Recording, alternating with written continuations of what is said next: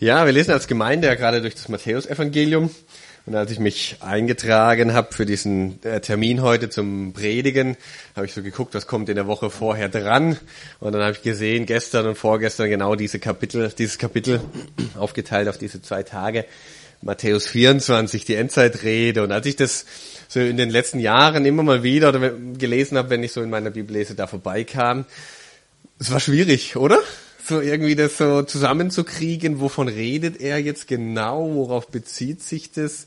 So ein paar knifflige Verse sind da drin, gewinnt eure Seelen durch Ausharren, dieses Geschlecht wird nicht vergehen, bis das alles erfüllt ist. Ähm, ich schicke schon vorweg, ich werde nicht alles auflösen und alles erklären. Ich hoffe, dass die Fragezeichen nicht mehr sind. Manchmal ist es vielleicht aber auch was Gutes. Ähm, aber ich habe es euch ja geschrieben, äh, zumindest die, die hier zur Gemeinde gehören. Nicht nur ich bereite mich auf die Predigt vor, ihr könnt euch auch vorbereiten, indem ihr das Kapitel lest oder auch mal, wenn ihr es schon gelesen habt, die Parallelstelle in Lukas 21, dieser, diese Rede, die der Herr hält. Ich sage gleich noch ein bisschen was zum Hintergrund. Die wird ja in drei Evangelien, Matthäus 24, Markus 13 und Lukas 21, in sehr ähnlicher Weise als eben Parallelstellen wiedergegeben. Und wir werden ein bisschen in Lukas 21 heute noch reinschauen, deswegen habe ich das gesagt. Könnt ihr das schon mal lesen, wenn ihr Zeit habt. Ähm, aber wir lesen mal den ersten Teil von Matthäus 24. Und Jesus trat hinaus und ging von dem Tempel weg. Und seine Jünger traten herzu, um ihm die Gebäude des Tempels zu zeigen. Er aber antwortete und sprach zu ihnen, seht ihr nicht dies alles? Wahrlich, ich sage euch, hier wird nicht ein Stein auf dem anderen gelassen werden, der nicht abgebrochen werden wird. Als er aber auf dem Ölberg saß, traten die Jünger für sich allein zu ihm und sagten, sagten, sage uns, wann wird das sein? Und was ist das Zeichen deiner Ankunft und der Vollendung des Zeitalters? Und Jesus antwortete und sprach zu ihnen, Gebt acht, dass euch niemand verführe. Denn viele werden unter meinem Namen kommen und sagen, ich bin der Christus, und sie werden viele verführen. Ihr werdet aber von Kriegen und Kriegsgerüchten hören. Gebt acht, erschreckt nicht, denn dies muss geschehen. Aber es ist noch nicht das Ende. Der Nation wird sich gegen Nation erheben und Königreich gegen Königreich und Hungersnöte und Seuchen und Erdbeben werden an verschiedenen Orten sein. Dies alles aber ist der Anfang der Wehen. Dann werden sie euch der Drangsal überliefern und euch töten, und ihr werdet von allen Nationen gehasst werden um meines Namens willen. Und dann werden viele zu Fall kommen und werden einander überliefern und einander hassen. Und viele falsche Propheten werden aufstehen und werden viele verführen. Und weil die Gesetzlosigkeit überhand nimmt, wird die Liebe der vielen erkalten. Wer aber ausharrt bis ans Ende, der wird errettet werden. Und dieses Evangelium des Reiches wird auf dem ganzen Erdkreis gepredigt werden, allen Nationen zum Zeugnis, und dann wird das Ende kommen. Wenn ihr nun den Gräuel der Verwüstung, von dem durch Daniel den Propheten geredet ist, stehen seht an heiligem Ort. Wer es liest, beachte es, dann sollen die, die in Judäa sind, in die Berge fliehen. Soweit mal erstmal. Wie gesagt, es geht mir jetzt drum, das ist so mein Hauptanliegen, also ein bisschen das, das zu ordnen hier, so den roten Faden aufzuzeigen. Wovon redet Jesus hier ähm, in dieser in dieser Predigt, in dieser Rede, die er hält? Wo und wann findet das Ganze statt? Wenn ihr das, äh, die Kapitel davor gelesen habt, dann, dann wisst ihr das ja gerne ein bisschen höher. Ähm, super, danke. Ähm, Jesus ist an, an dem Palmsonntag nach Jerusalem gekommen. Glorreich empfangen worden, als er dort auf dem Esel eingezogen ist, ist in den Tempel gegangen, ähm, hat dort aufgeräumt, diese zweite äh, Tempelreinigung und hat sich dann wieder zurückgezogen, war am nächsten Tag wieder in Jerusalem, am Montag, am Dienstag dann wieder. Und am Dienstag, da befinden wir uns hier. Und Kapitel 22 und 23 vorher werden eine ganze Reihe von, von Begegnungen und Auseinandersetzungen geschildert mit den verschiedensten Gruppen des Judentums, die da auftreten. Und alle versuchen sie, Jesus irgendwie eine Fangfrage zu stellen. Und es wird bei allen deutlich, sei es Herodianer, sei es Sadduzäer, sei es Pharisäer, sei es Gesetzesgelehrte, die nochmal ganz, ganz besonders äh, einen Schwerpunkt eben auf der Torah und ihrer Anwendung im Alltag hatten. Alle versuchen sie, Jesus irgendwie was, was vorwerfen zu können. Und es wird deutlich eben, sie lehnen ihn alle ab. Alle diese religiösen Gruppen des Judentums lehnen Jesus als den verheißenen Messias, als den Erlöser der angekündigt war, dass er kommen soll. Sie lehnen ihn ab. Und am Ende von, oder in dem Kapitel 23 kommt dann diese ganz eindrückliche Rede, wo der Herr immer wieder dieses scharfe Wehe euch, Schriftgelehrte und Pharisäer sagt, und wird ganz deutlich, er sagt, ihr seid Narren, ihr seid Blinde, ihr seid Schlangen, Otternbrut. Und er wirft ihnen alles vor, wie sie äußerlich eine Religion haben, aber innerlich völlig tot sind. Und am Ende sagt er in Vers 38 von Kapitel 23, siehe, euer Haus wird euch öde gelassen werden. Er sagt nicht mehr der Tempel, das Haus meines Vaters, sondern er sagt, es ist euer Haus. Ihr habt es so nach euren Gedanken gestaltet, dass es, dass es nicht mehr das Haus meines Vaters ist. Das ist nicht mehr der Tempel, das ist nicht mehr wahrer Gottesdienst, was hier stattfindet, was ihr macht. Es ist euer Haus, aber es kommt Gericht, euer Haus wird euch öde gelassen werden. Und dann kommt dieses Kapitel 24. Der Herr verlässt den Tempelbezirk. Die Jünger zeigen ihm noch dieses damals schönste Gebäude eigentlich der damaligen Welt oder zumindest von, von dem, was die Juden kannten, das war, das war Mittelpunkt von ihrem religiösen Leben, der Tempel und, und mit all seinem Gold, mit all seiner Schönheit und sie zeigen ihm das und sagen, was für, was für ein schönes Gebäude. Und der Herr sagt ihnen, nicht ein Stein bleibt hier auf dem anderen. Das wird alles in Schutt und Asche gelegt werden, kündigt er an. Und dann gehen sie raus durch das Kidron-Tal, gehen auf den Ölberg, der so ein bisschen höher liegt als der Tempelberg und von dem Ölberg hat man einen tollen Blick auf diesen ganzen Tempelbezirk. Und der Herr setzt sich und dann kommen die Jünger und stellen ihm und, und greifen das nochmal auf, was sie wahrscheinlich auf diesem Weg bewegt hat, wie der Tempel wird zerstört werden. Der war doch schon mal zerstört. Ich weiß nicht, was sie sich da für Gedanken gemacht haben, aber sie kommen dann und hier ist beschrieben, dass sie Fragen stellen in Vers 3 sage uns, wann wird das sein? Eben dieses, was er gesagt hat, es wird nicht ein Stein auf dem anderen gelassen werden. Wann wird es sein, dass Jerusalem, äh, dass der Tempel zerstört werden wird? Aber sie fragen auch noch mehr. Sie fragen, und was ist das Zeichen deiner Ankunft und der Vollendung des Zeitalters? Und wenn man in die anderen Berichte noch reingeht, in Lukas 21, gibt es zu diesen drei Fragen noch eine weitere Frage in Lukas 21.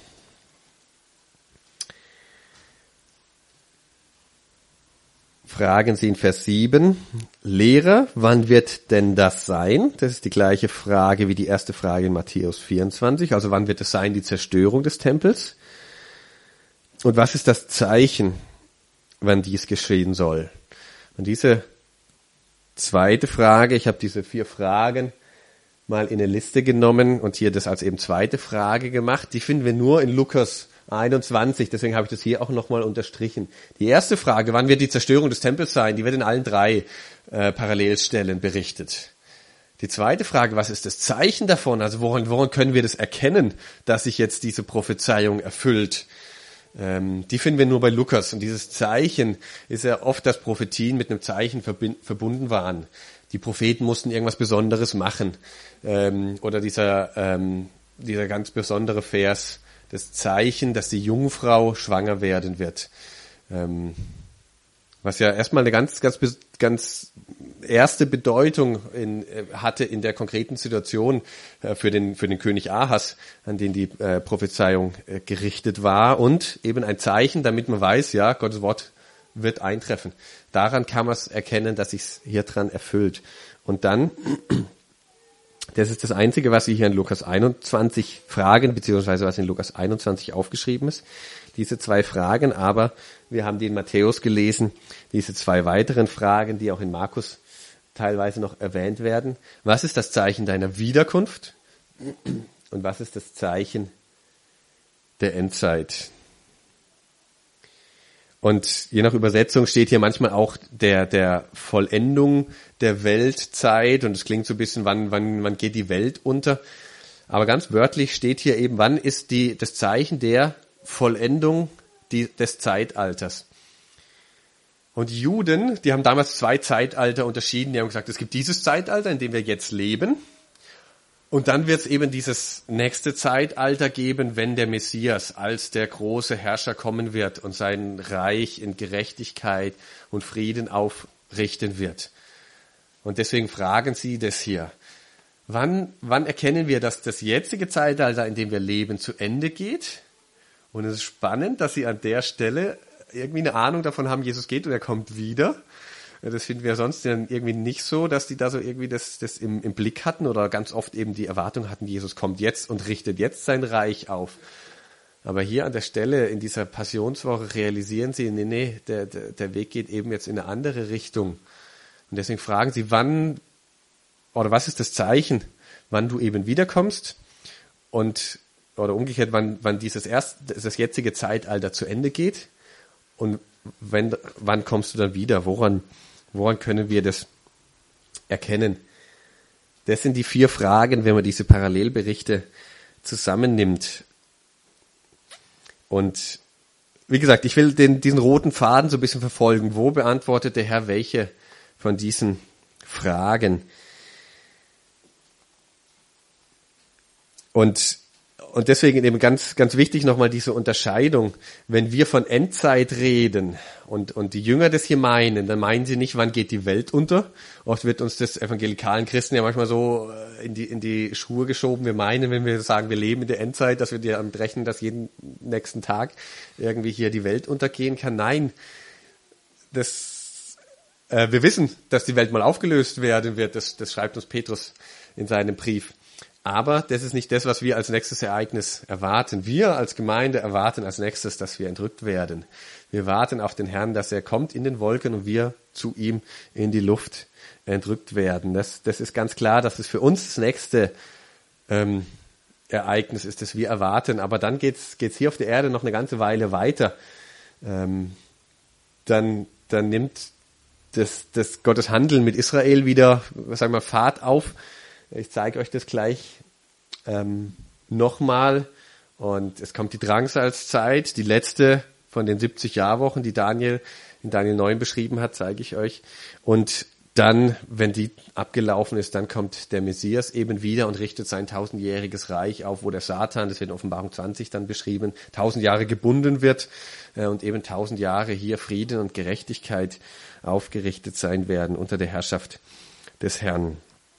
Das ist so der Fahrplan. Also von daher Weltuntergang mindestens noch 1007 Jahre und mehr. Ähm, und nicht, nicht morgen, aber hoffentlich die Entrückung morgen. Aber diese Fragen betreffen die Zukunft, zumindest aus der, äh, aus der Situation damals. Die Fragen, wann wird es, wann wird es passieren? Was ist das Zeichen? Woran, woran können wir das erkennen, dass sich deine Prophezeiung erfüllt? Und ich möchte jetzt anknüpfen an den, an meine letzte Predigt.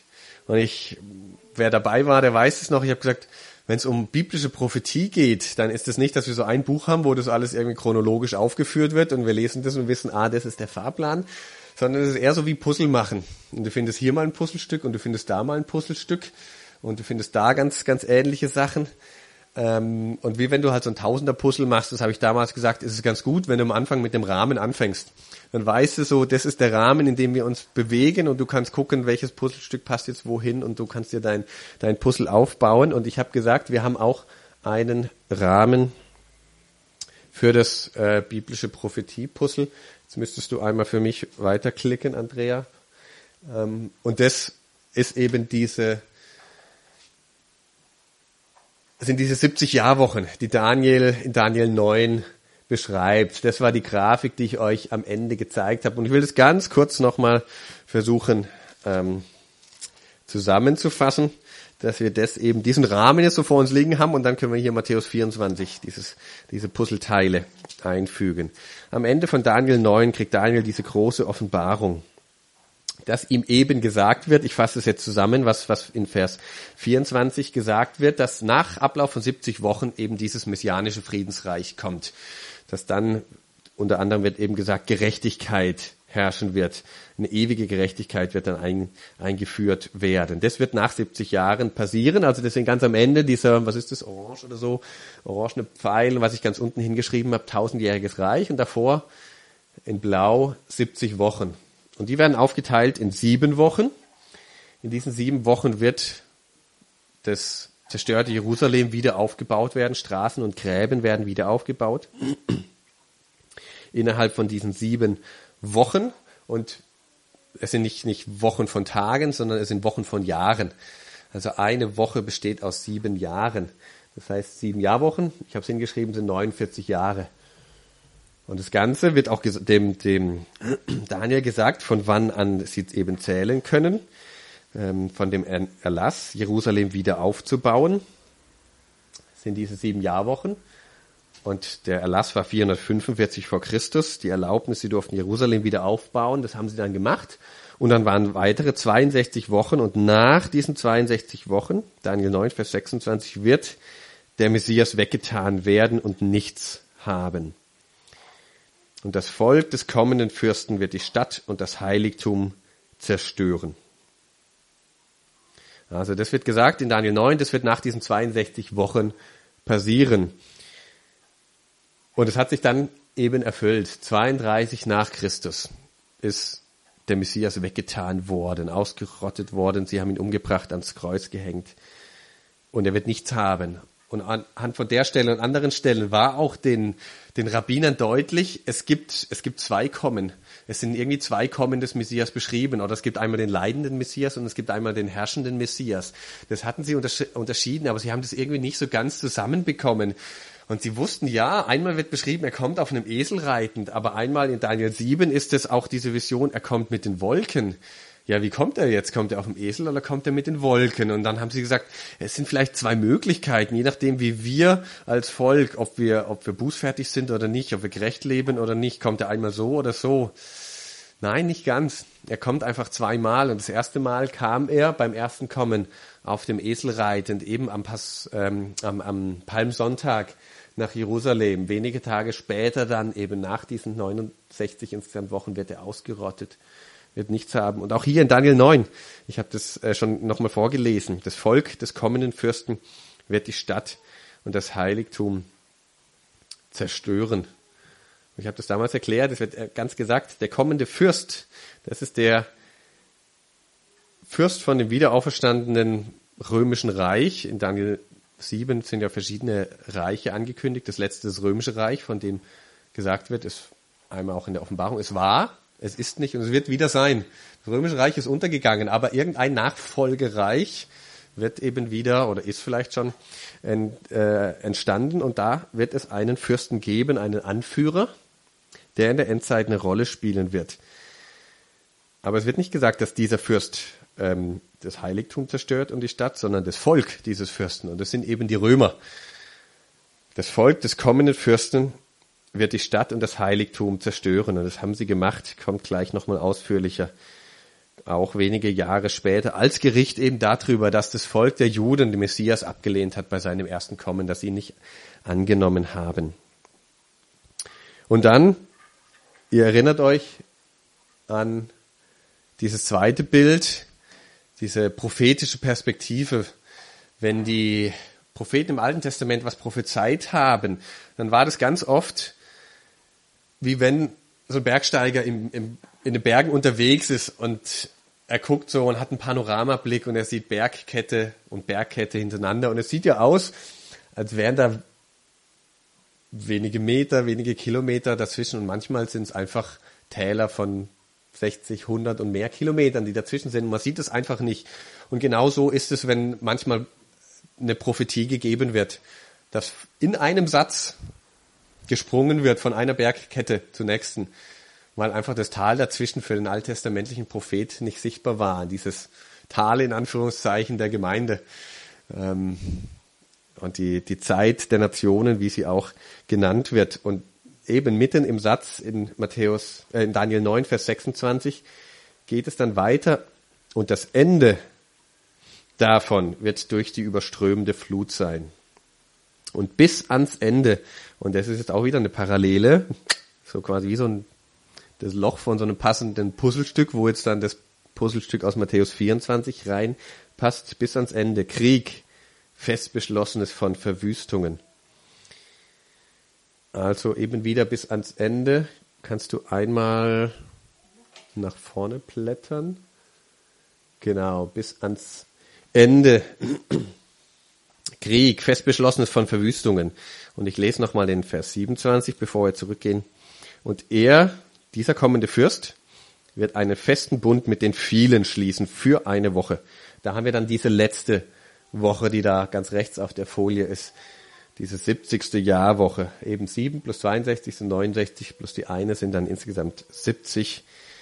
Und er wird einen festen Bund mit den, schließen, mit den vielen schließen für eine Woche. Die vielen sind in, in Daniel immer die, die Masse des jüdischen Volkes. Mit denen wird dieser kommende Fürst, Führer von dem Widerstand, wiedererstandenen untergegangenen römischen Reich wird ein Bund, einen Vertrag schließen, einen Friedensvertrag, ein, ein Bündnis eingehen. Im Sinn von, wenn ihr angegriffen werdet, dann kommen wir und unterstützen euch. Was dann eben auch ähm, ein, eintreten wird. Und zur Hälfte der Woche wird er Schlachtopfer und Speisopfer aufhören lassen.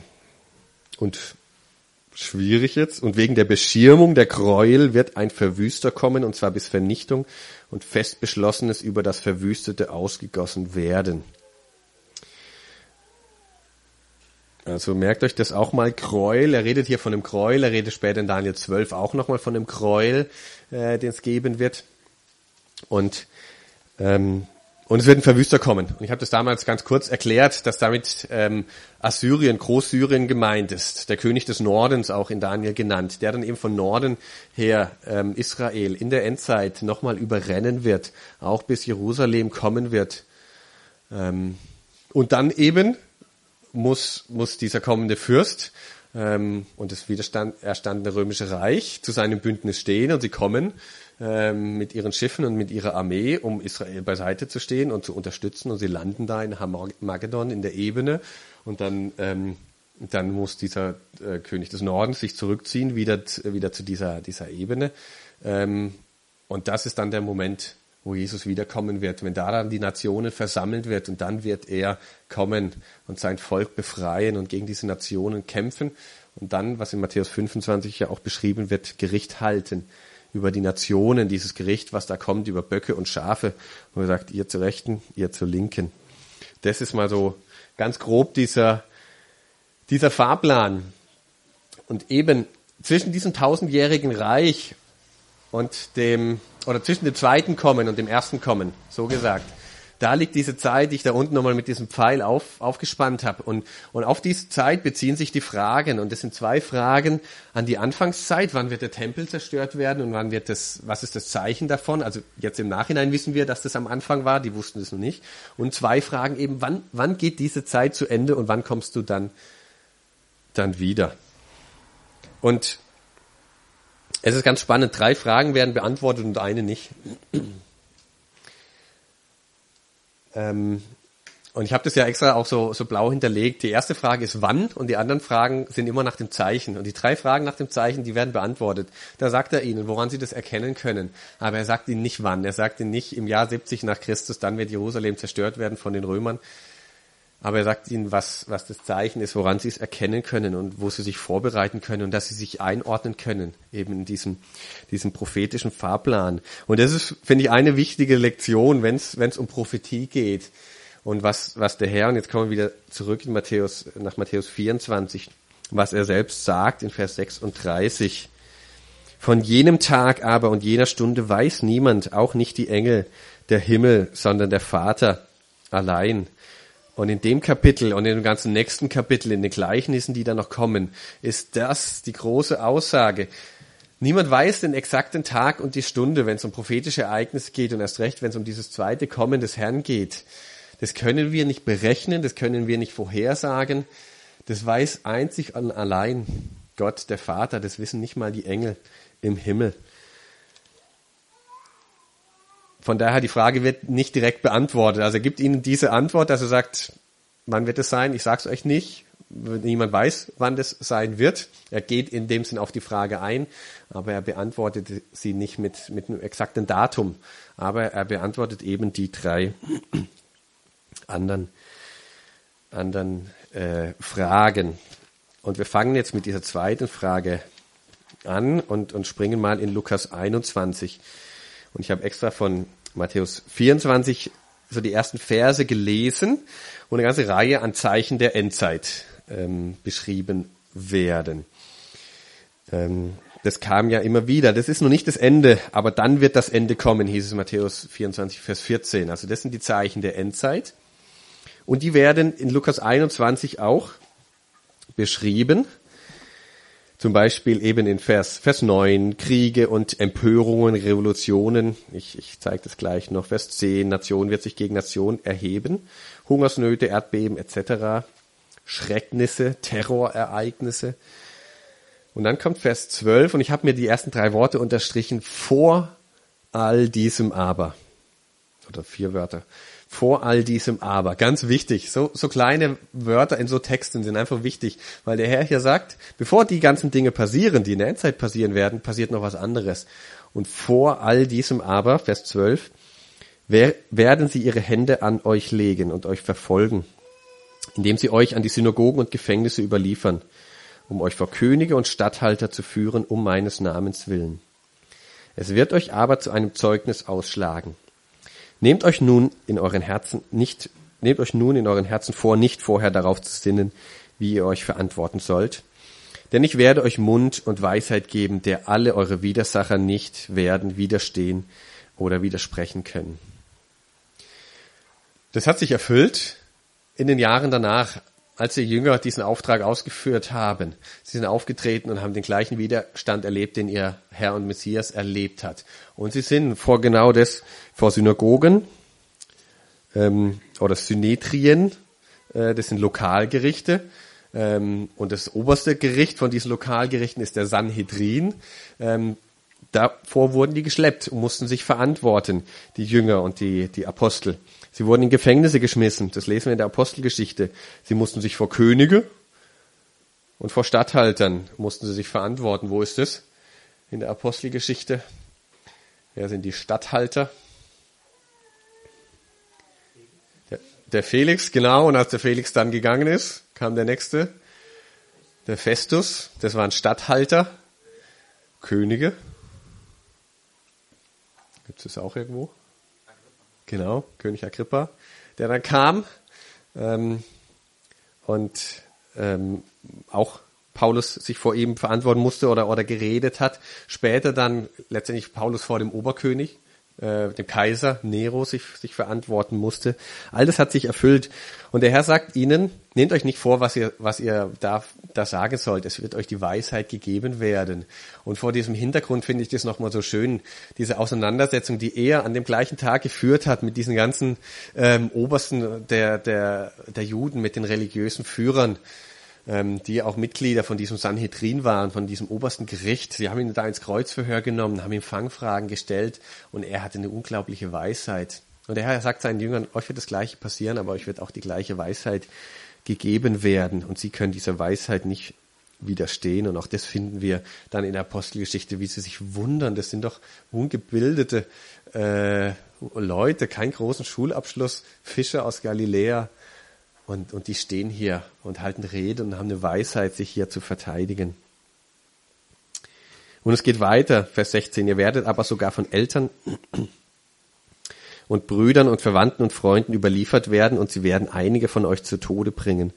Und ihr werdet von allen gehasst werden um meines Namens willen. Und kein Haar von eurem Haupt wird verloren gehen. Gewinnt eure Seelen durch euer Ausharren. Wenn ihr aber Jerusalem von Heerlagern umzingelt seht, dann erkennt, dass ihre Verwüstung nahe gekommen ist. Also auch hier sagt er, wenn das passiert, dann erkennt. Und ich glaube, dass das die Antwort ist auf diese zweite Frage. Was ist das Zeichen für die Zerstör wann die Zerstörung des Tempels stattfinden wird? Wenn Jerusalem von Heerlagern umzingelt ist, dann erkennt, dann beachtet, dass die Verwüstung eben nahe gekommen ist. Und dann gibt er eine ganz konkrete Anweisung. Deswegen ist es wichtig, auf diese Zeichen zu achten, dass wir wissen und dass die Menschen, die da leben in der jeweiligen Situation, dass sie wissen, wie sie sich verhalten sollen. Vers 21, dann sollen die, die in Judäa sind, in die Berge fliehen. Und die, die in ihrer Mitte sind, sollen hinausziehen.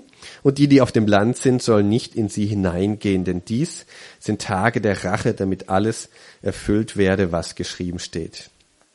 Sie haben eben den Messias abgelehnt und das Gericht darüber wird eben sein, euer Haus wird euch öde gelassen werden, der Tempel wird zerstört werden. Das, das wird kommen, das kündigt er hier an.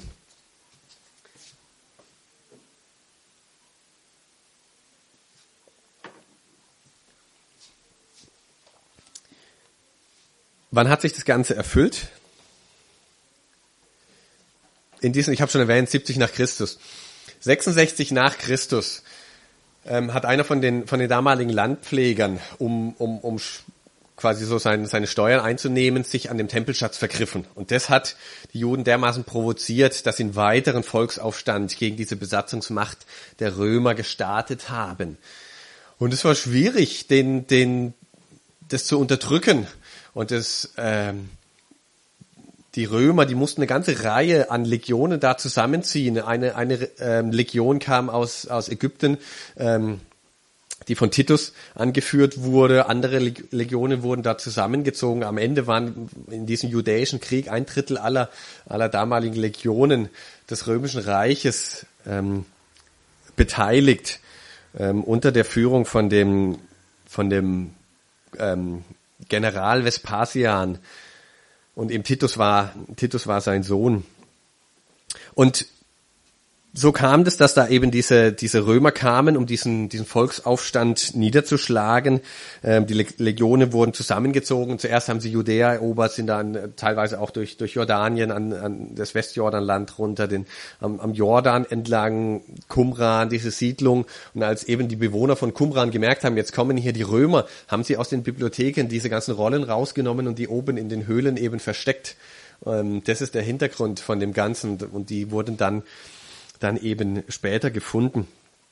Und dann kam es zur Belagerung von Jerusalem.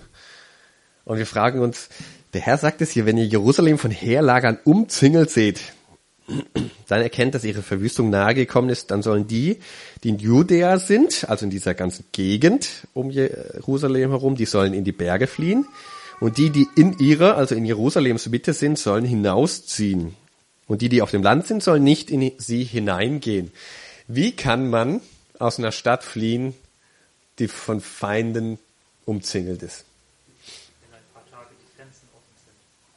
Genau, wenn die Grenzen offen sind, wenn das geht, wenn die Feinde quasi nicht, nicht so präsent sind. Und genau das ist damals passiert. Kaiser Nero hat in Rom selbst, wurde quasi in den Selbstmord getrieben, hat Selbstmord ähm, gemacht. Ich meine, es war 69 dann, äh, oder 68, 69 nach Christus und dann war einfach Unruhe. Es gibt so ein Vier-Kaiser-Jahr, ähm, wo dann, wo es dann insgesamt vier Kaiser gab, die Anspruch auf den, auf den Thron erhoben haben. Unter anderem am Ende dieser Vespasian, dieser General, der dort diese Legionen angeführt hat, ähm, der mit diesem ähm, judäischen Krieg äh, beauftragt war.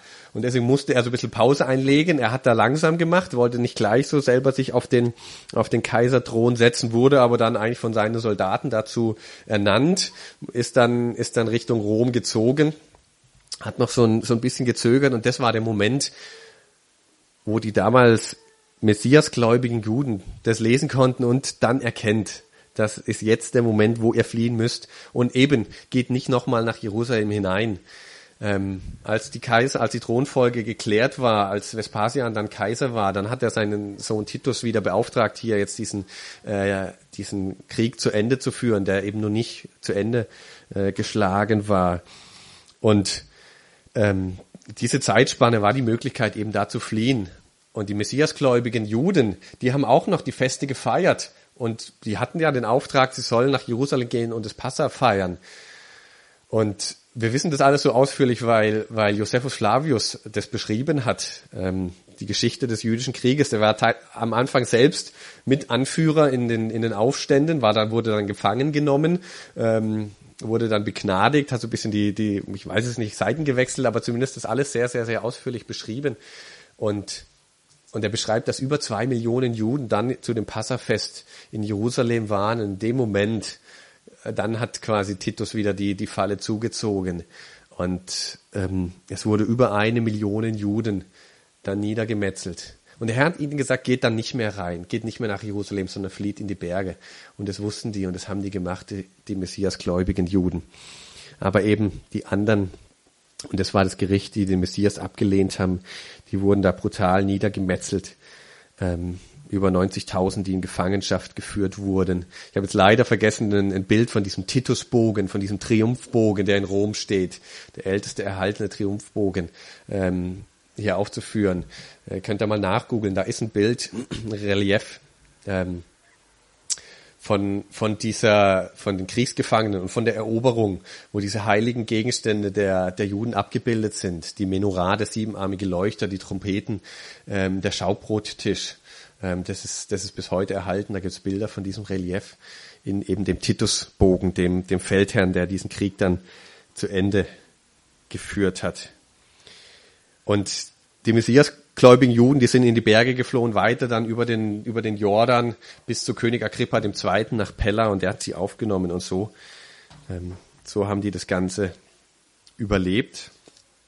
Und in Lukas 21, Vers 24, ich überspringe da zwei Verse, heißt es dann, und sie werden fallen durch die Schärfe des Schwertes und gefangen weggeführt werden unter alle Nationen. Und Jerusalem wird von den Nationen zertreten werden, bis die Zeiten der Nationen erfüllt sind. Also sagt, da beginnt dann die Zerstreuung. Das hat angefangen eben in dieser Zeit, 70 nach Christus. Die Juden wurden zerstreut über die Jahrhunderte hindurch in alle Kontinente. Aber es ist die einzige Nation, die trotzdem ihre Identität in so einer Weise erhalten hat, die wieder jetzt als Staat existiert, seit 1948 und seit 1882 sind in großen Wellen Juden wieder zurückgekehrt. Mittlerweile über drei Millionen Juden. Und Hesekiel 38, Vers 8, wer sich das aufschreiben will, da heißt es, am Ende der Jahre werdet ihr zurückgebracht werden in euer Land. Und das ist so, wo manche sagen, damit beginnt die Endzeit, weil es heißt, am Ende der Jahre werdet ihr zurückgebracht werden. Und 1882 war so die erste, die erste Welle, wo eben in Massen Juden zurückgegangen sind nach Palästina. Ähm, und seitdem eben immer wieder mehr, bis sie wieder gesammelt werden, bis sie wieder aus den Nationen zurückgebracht werden, bis die Zeit der Nationen zu Ende ist und bis eben die, die Uhr für das Volk Israel wieder tickt. Ich habe das ja bei Daniel 9 gesagt, dem Daniel wird gesagt, diese Prophezeiung ist für dein Volk und für die Stadt Jerusalem, also ganz besonderer Fokus auf, auf die, ähm, auf das jüdische Volk. Und jetzt kommen die Jünger eben mit den zwei anderen Fragen. Und Andrea, da musst du mal weiterklicken. Sie fragen nach, was ist das Zeichen der Endzeit und was ist das Zeichen deiner Wiederkunft? Also sie fragen eigentlich, wenn man das zusammenzählt, nach zwei Zeichen. Der Herr gibt ihnen aber mindestens 20 Zeichen, wenn man das mal so auflistet. Und da, wo es nicht jetzt in Matthäus steht, da habe ich das teilweise hinten dran geschrieben.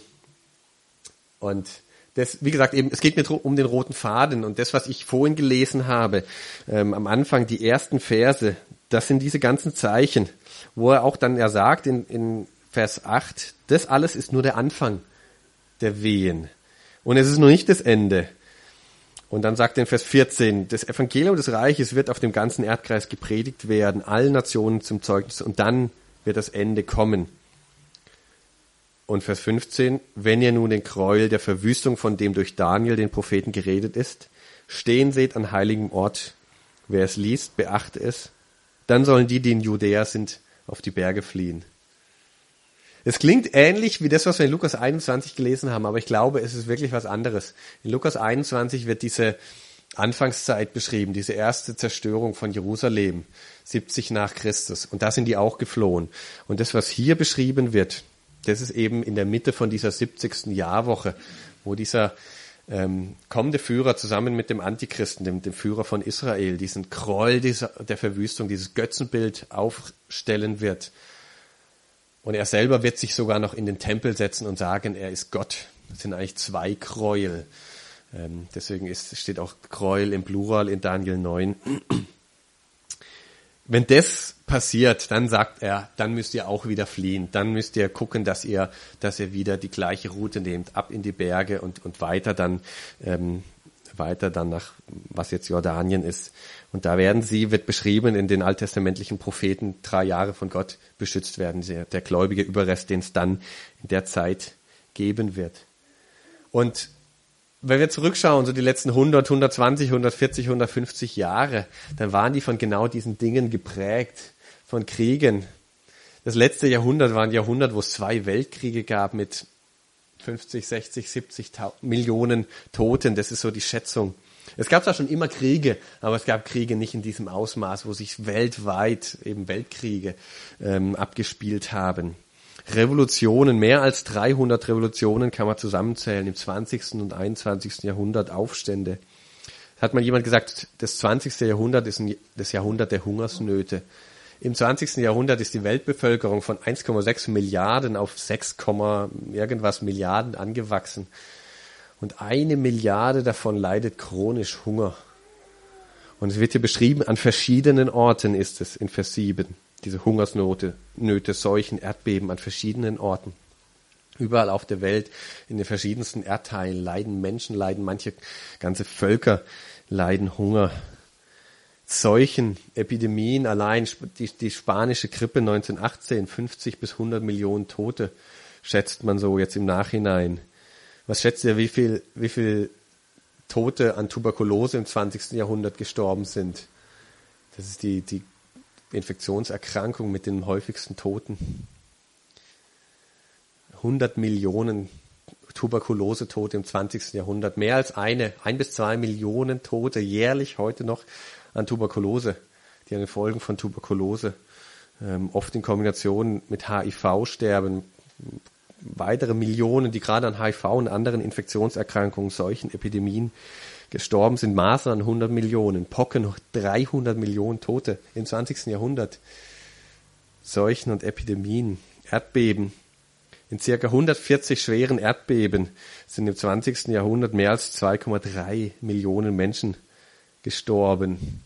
Mir ist noch so Haiti 2010 in Erinnerung. Das ist so irgendwie für mich das letzte größere auch da die Schätzungen, das sind ja oft große Spannen, die angegeben werden. Die offizielle Zahl 300.000 Tote allein in einem Erdbeben. Und all das eben angekündigt. Und ganz, ganz viel mehr. Falsche Messias. Du kannst, kannst durch die ganzen Jahrhunderte hindurch eine Liste machen. Und ganz besonders im 20. Jahrhundert, wer an falschen Messiasen, an falschen Erlösern mit irgendwelchen Versprechen aufgetreten ist. Und der Herr sagt, das habe ich gelesen, Vers 8, das ist nur der Anfang der Wehen. Warum, warum verwendet er dieses Bild von Wehen, diesen Vergleich? Es wird immer schlimmer und es wird immer häufiger. Ja, am Anfang sind die so, hast du noch viel Pause dazwischen und dann, dann wird es am Ende äh, immer häufiger, immer weniger Pause, immer heftiger, immer stärker, immer schmerzhafter. Und so am stärksten wird es eben in diesen letzten sieben Jahren und es beschreibt die Offenbarung auch nochmal, wie brutal das da werden wird dass die Menschen sich in Höhlen verkriechen und sagen, fallt auf uns Steine, wir wollen nicht mehr leben, es, es, es, man kann nicht mehr leben auf, auf dieser Erde. Und du kannst mal, äh, vielleicht kann ich auch, und dann, ups, haben wir. Ja, mach nochmal das letzte Bild. Ich müsste da so, müsste so eine Grafik geben, wo die Vereinten Nationen. Das ist dein letztes. Okay, schade, da ist es nicht dabei. Ähm, kann ich vielleicht noch rumschicken. Es gibt so eine Grafik, wo die Vereinten Nationen die, die Anzahl von diesen ganzen Ereignissen, Hungersnöten und so weiter ähm, im 20. Jahrhundert zusammengezählt haben. Erdbeben, ähm, Kriege, Tsunamis, Naturkatastrophen. Und es ist wirklich so eine exponentiell ansteigende Kurve, wie das zugenommen hat. Ja, Gott sagt uns, das sind die Zeichen der Endzeit und wir leben in dieser Zeit, wo es dem Ende entgegengeht. Und eben die, die letzte Zeit wird eine ganz heftige Zeit werden, wo, wo nochmal ganz, ganz krass die Menschen in Israel abfallen werden von, von Gott und ähm, ähm, diesen, diesen Gräuel, dieses Götzenbild aufstellen werden. Ähm, und als Gericht darüber, dann kommt eben dieser, dieser König des Nordens, dann kommt diese große Invasion aus dem Norden. Ähm, und dann, dann, dann kommt das Zeichen des Sohnes ähm, in Vers 29. Und das ist die Antwort auf die vierte Frage. Sogleich aber nach der Drangsal jener Tage wird die Sonne sich verfinstern und der Mond seinen Schein nicht geben und die Sterne werden vom Himmel fallen und die Kräfte der Himmel werden erschüttert werden. Das wird nochmal ganz deutlich werden. Da wird, wird der gesamte Kosmos hier durchgeschüttelt werden. Und dann wird das Zeichen des Sohnes des Menschen am Himmel erscheinen. Und dann werden alle Stämme des Landes wehklagen und sie werden den Sohn des Menschen kommen sehen auf den Wolken des Himmels mit Macht und großer Herrlichkeit. Das ist dann das Zeichen des Sohnes. Das wird, es wird ja gar nicht beschrieben, was das Zeichen des Sohnes ist, sondern es wird nur gesagt, dann wird das Zeichen des Sohnes am Himmel erscheinen. Es wird kurz vorher im Vers eben gesagt, diese ganzen kosmischen Veränderungen, Sonnenfinsternis, Mondfinsternis und, und Kometen oder was auch immer da ähm, vom Himmel fallen wird. Und dann wird der Sohn des Menschen kommen. Das wird eindeutig sein, dieses Zeichen. Das, das werden sie sehen. Und ich weiß nicht, wie es euch geht. Es ist, es ist kein schönes Kapitel. Es ist so, und sich damit zu beschäftigen, es ist nicht irgendwie die schönste, schönste Predigtvorbereitung. Und ich will mit einem Vers und, und noch zwei, noch wenigen Gedanken schließen, nämlich aus Lukas 21, was dann so schön war, wo das Gleiche beschrieben wird in Lukas 21, Vers 27, dann werden sie den Sohn des Menschen kommen sehen in einer Wolke mit Macht und großer Herrlichkeit. Und er sagt, wenn aber diese Dinge anfangen zu geschehen, so blickt auf und hebt eure Häupter empor, weil eure Erlösung naht. Die werden das damals wirklich, wirklich spüren. Wir brauchen Erlösung. Wir halten das hier nicht mehr aus. Er sagt ja in Matthäus 24, wenn die Tage nicht verkürzt werden, ähm, dann, dann, dann werdet ihr das nicht überleben, sondern die werden extra sogar noch verkürzt, diese, diese brutalen Tage. Und die Menschen damals, denen, denen wird glasklar sein, wir brauchen hier Erlösung, wir brauchen Errettung. Und das ist das, was uns auch, auch klar sein, sein muss. Wir brauchen Erlösung, wir brauchen einen Erretter. Und ich glaube, jeder Mensch weiß das tief in seinem Inneren und sucht es in irgendeiner Form, sucht dieses Heil, diesen Seelenfrieden, diese Erlösung, diese, diese Zufriedenheit, diese, diese Ruhe, die nur Gott geben kann. Leider suchen viele einfach diese Lösung woanders. Und deswegen glauben viele eben auch falschen Erlösern, die kommen werden und irgendwelche Versprechen machen werden. Deswegen sagt der Herr, glaubt denen nicht. Es wird, es wird glasklar sein, wenn ich wiederkomme. Wartet da drauf. Ähm, Lauft denen nicht nach, lasst euch nicht verführen, seid wachsam. Ähm, und nicht nur seid wachsam im Sinn von lasst euch nicht, nicht verführen, sondern ähm, seid wachsam, seid nicht leichtgläubig, lebt wirklich in dem Bewusstsein, dass der Herr wiederkommt das ist mir auch einfach nochmal neu, neu wichtig geworden. Es geht im Alltag so unter. Wir warten, das habe ich vorhin schon gesagt, nicht auf dieses zweite Kommen. Ich hatte das auf der Folie, bevor die Drangsalzzeit beginnt. Ich finde, da ist die Bibel sehr klar. Ähm, gibt, gibt genug klare Stellen dazu. Werden wir als gläubige Gemeinde vorher entrückt werden. Eben der Herr kommt in Wolken und wir werden ihm entgegengerückt und dann erst kommt die Drangsalzzeit. Darauf warten wir auf diese Entrückung. Aber wir warten eben, dass er kommt und dass wir zu ihm gehen werden. Und, und das Kapitel, und wenn wir das dann weiterlesen, Matthäus 25 in den nächsten Tagen, das macht deutlich, wenn Gott kommt, dann wird es Gericht geben, dann wird es eine Beurteilung von unserem Leben geben und dann ist es nicht egal, dem Herrn ist es nicht egal, wie wir jetzt unser Leben gelebt haben. Und deswegen fordert er auf, sagt, seid wachsam. Ähm, das, was ich euch gegeben habe als Talente, setzt es gut ein. Was ihr an Fähigkeiten, an Gaben habt, lebt euer Leben ähm, im, im Blick eben auf mich, dass ich kommen werde. Und das finde ich einfach nochmal so schön, diesen Blick zu haben. Ja, wenn auch so die ganzen Ereignisse kommen, dann macht es, äh, gucken, dann macht es depressiv. Er sagt ja, seid realistisch, das ist ein Zeichen der Zeit. Das ist euch als Hilfe gegeben, damit ihr einordnen könnt, wo ihr lebt. Und eigentlich ist es ja was Schönes, in der Endzeit zu leben. Nicht, weil es eine schwere Zeit ist, aber weil es uns der Wiederkunft äh, Christi näher bringt und weil es uns der Entrückung näher bringt. Ähm, Und das ist das, was er sagt. Erwartet nicht hier auf der Erde Sicherheit und Frieden, sondern schaut auf, hebt eure Häupter zu mir empor. Er sagt es in Lukas 21 noch, betet, äh, betet, betet, betet. Ähm, bereitet euch vor ähm, auf, mein, auf mein Wiederkommen und investiert dein Leben in mich und in mein Reich und in das kommende Reich. Leb dein Leben in dem Bewusstsein, dass der Herr Jesus jederzeit wiederkommt. Lebt mit diesem Blick nach, nach oben, hebt eure Häupter empor. Die Erlösung naht und wir dürfen sogar wissen, für uns ist die Erlösung schon mit dem ersten Kommen, was wir jetzt in der Adventszeit ganz besonders feiern, ist schon gekommen. Amen.